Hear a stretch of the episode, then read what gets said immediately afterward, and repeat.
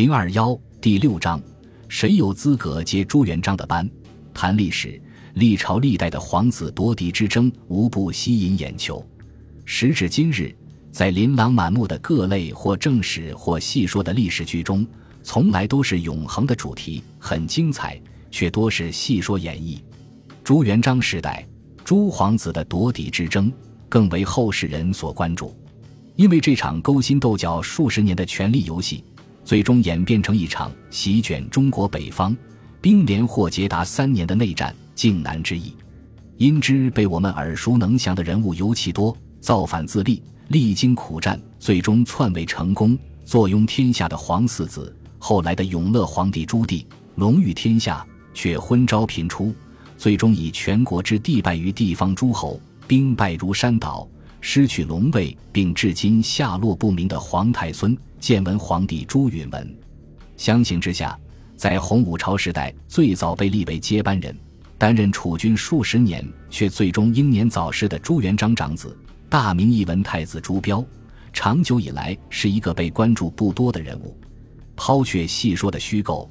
解读洪武时代诸王夺嫡的来龙去脉，必须从这位皇太子开始。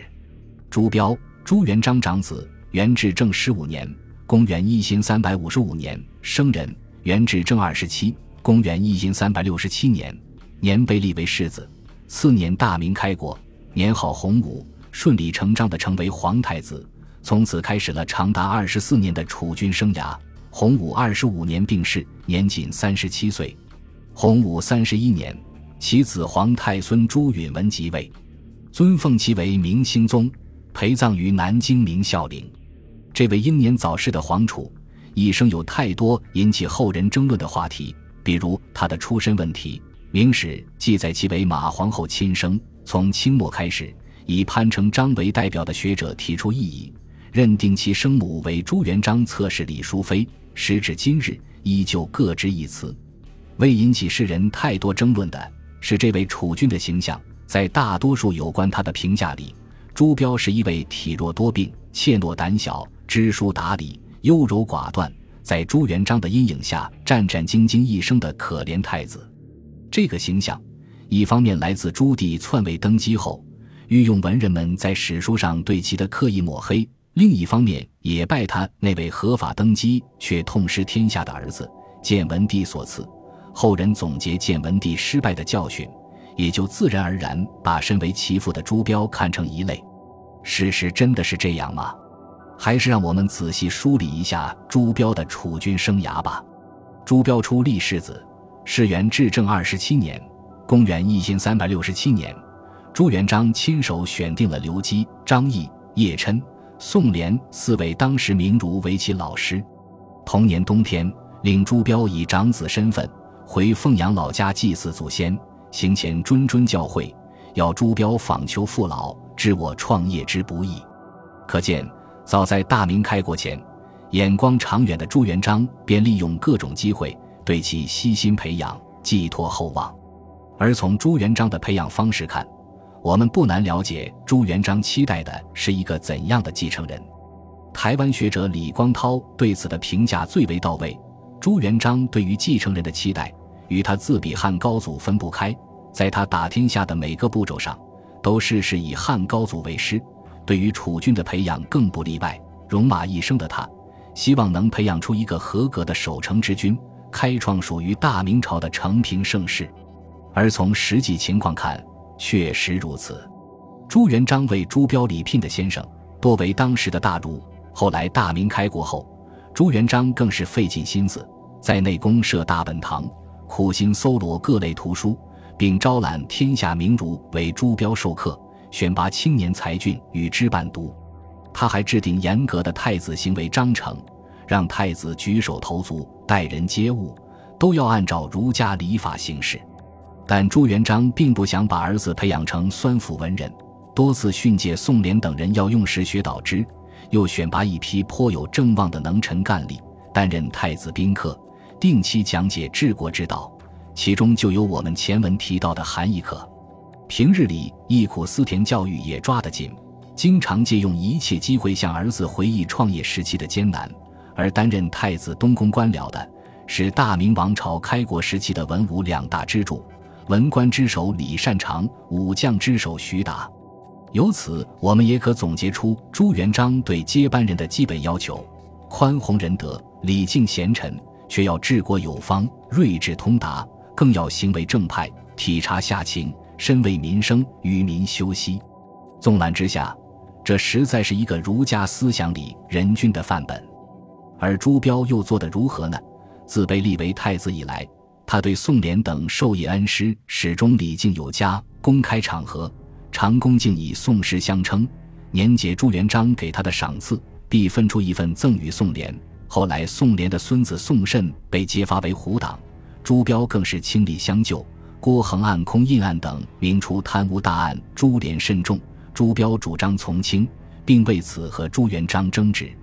户部尚书如太素因奏章行文啰嗦，遭朱元璋责打。朱标为其说情，并连夜送金疮药和补品。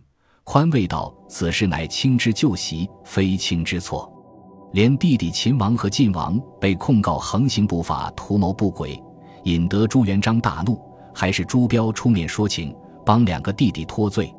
甚至随朱元璋外出巡视时，也时常将自己的食物分发给沿途缺衣少食的百姓，可谓深得民心。后来见文帝重臣方孝孺赞他孝有仁慈，出于智性，为人有爱。仁孝感婴海，诚非虚言。这是一个善良、宽容、友爱兄弟、学识渊博、礼贤下士的大明储君。那么，许多史料里说他懦弱无能、缺乏治国之才，又是否是事实呢？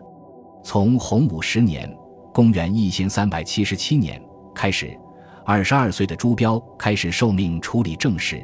朱元璋命令群臣一切政事，并起太子处分。然后奏文，并传授朱标处理国事的四要诀：人、名、勤、断。在这刻意的锤炼里，朱标为让朱元璋失望，他悉心学习，勤于政事，于是时常建议行宽通平易之政。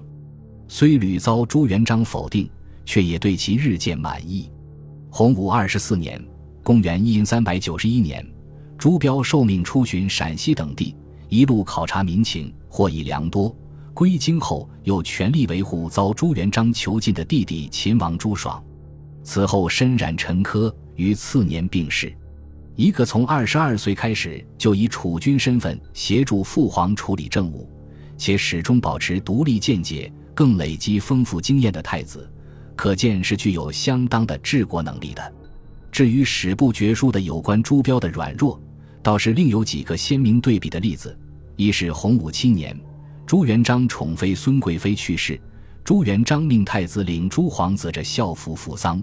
朱标认为不合礼法，坚决拒绝，气得朱元璋险些挥剑砍他。